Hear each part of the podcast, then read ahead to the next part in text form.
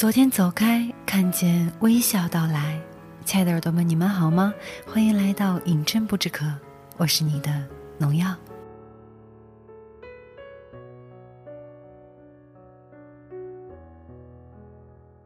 很久不见了，假期过得怎么样？今天给大家分享一篇很温暖的文章，叫做《有一件温暖的小事儿叫陪你吃饭》，作者叫做尚君。如果你喜欢农药的节目，请关注“银针不知可”的微信订阅号，在订阅号当中搜索“银针不知可农药”的拼音首字母，或者直接搜索这五个字，或者可以订阅农药的电台，那么你会第一时间收到我的节目推送。在公众号当中呢，同时会推送文案、嗯海报，还有节目音乐。如果你喜欢，就来找我吧。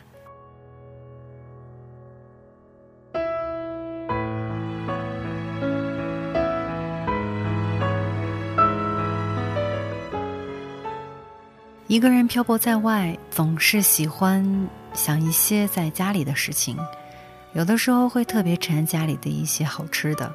过年回家的时候特别没出息，就是想去尝一尝妈妈的手艺，就是想去体验一下原先在学校时候经常去吃的饭店。你有多久没回家了？你有多久没有陪爸爸妈妈好好吃顿饭了？你有多长时间没有和爱人认认真真的坐在那里，抛掉手机，忘掉孩子，只是和他认真的吃顿饭？今天，我们来看看吧。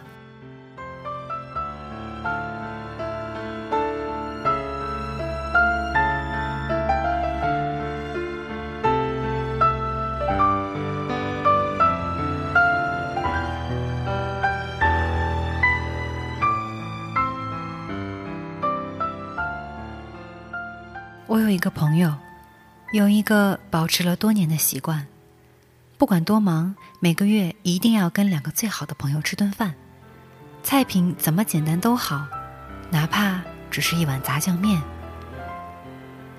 其实要在北京这样的大城市约着见一面吃顿饭，并不是件容易的事儿。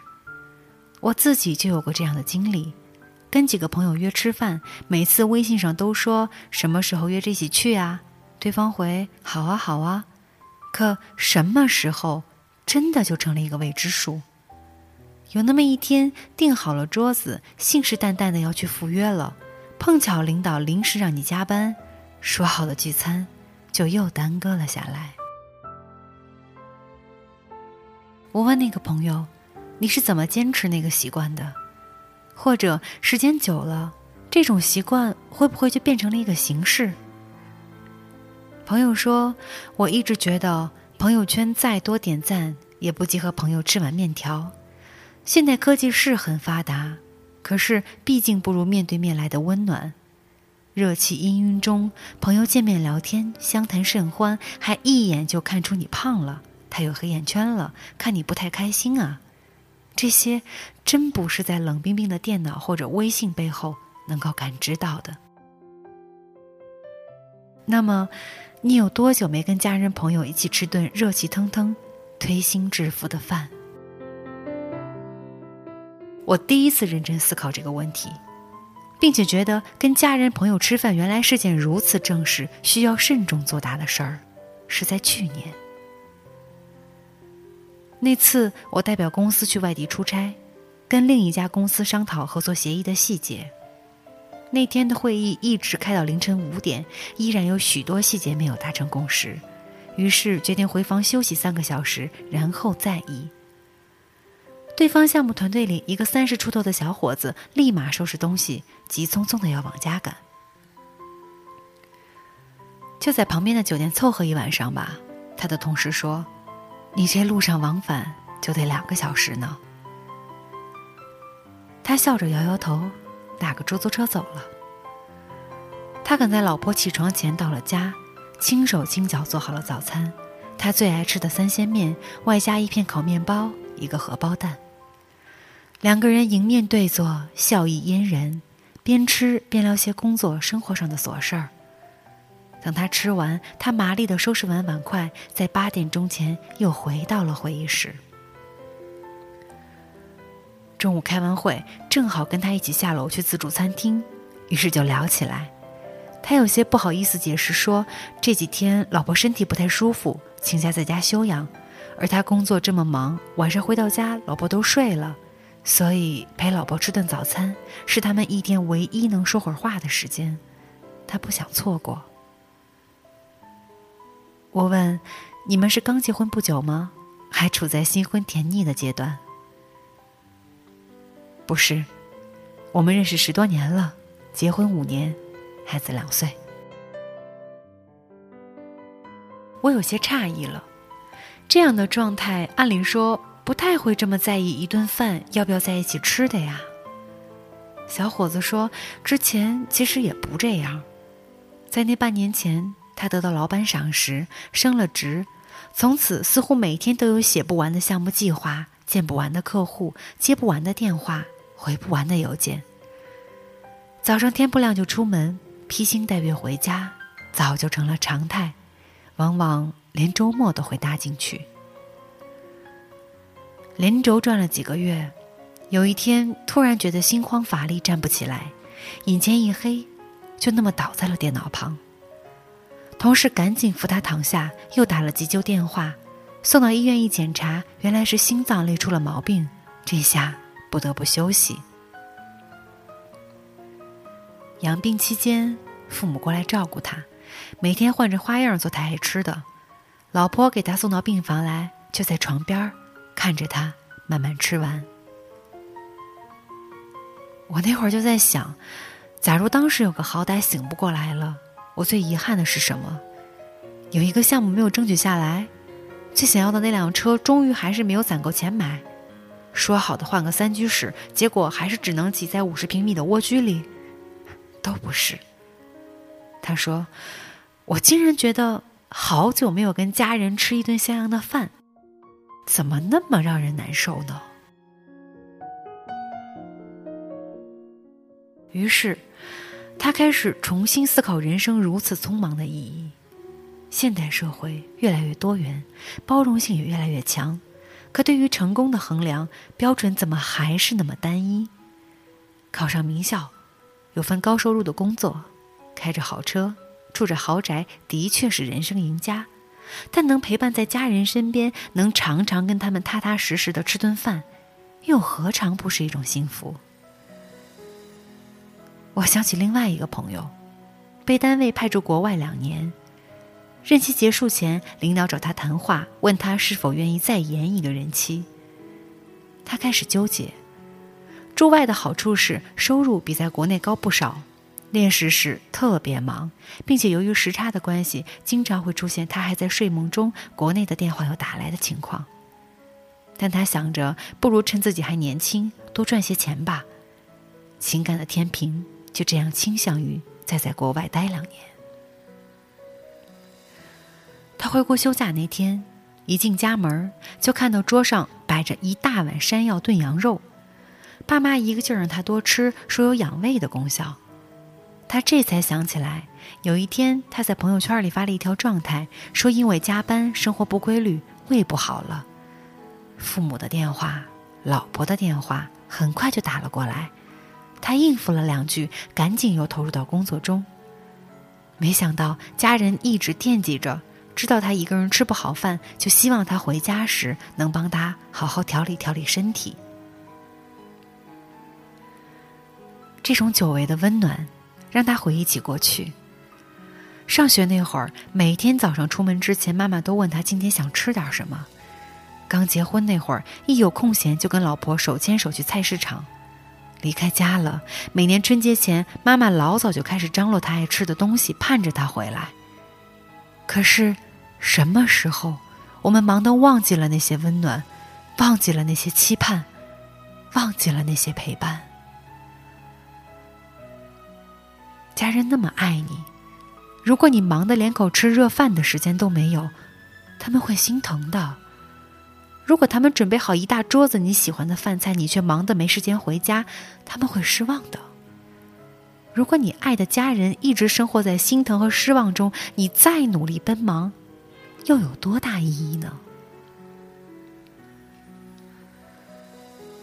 就因为那碗羊肉，他决定不再延期。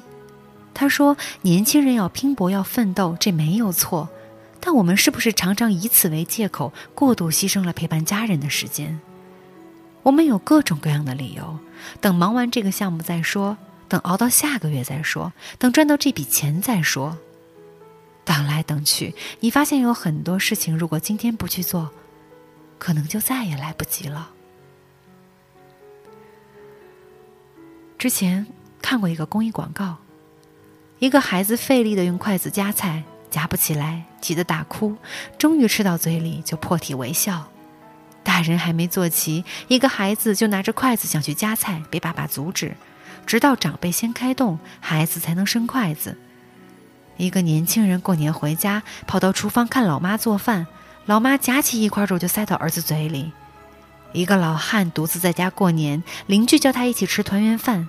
他有些不好意思，邻居热情地说：“就是多双筷子嘛。”为什么？为什么一双筷子能寄托中国人那么多的情愫？这其中有文化的渊源，有家风的传承，更满含对阖家团圆、彼此陪伴的祈愿。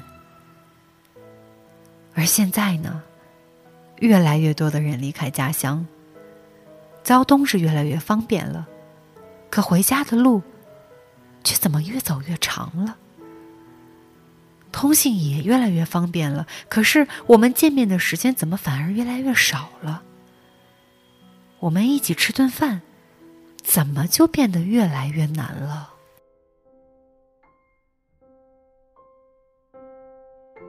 我知道，你很忙，是为了给自己和家人更好的未来。只是不要让忙。成为不好好回家吃饭的理由。不要让电子产品冲淡了我们渴望彼此陪伴的温情。我知道，你真的很忙，你有那么多事情要去处理。但是，有一件小事儿，叫陪家人朋友吃顿饭，那么温暖，你一定不要错过。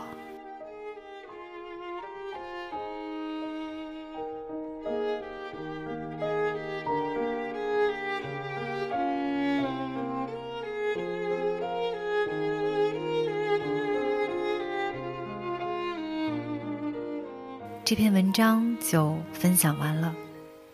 我在录节目的过程当中，有好几次都湿了眼眶，因为想到我也好久没有回家了。那种感觉其实很神奇。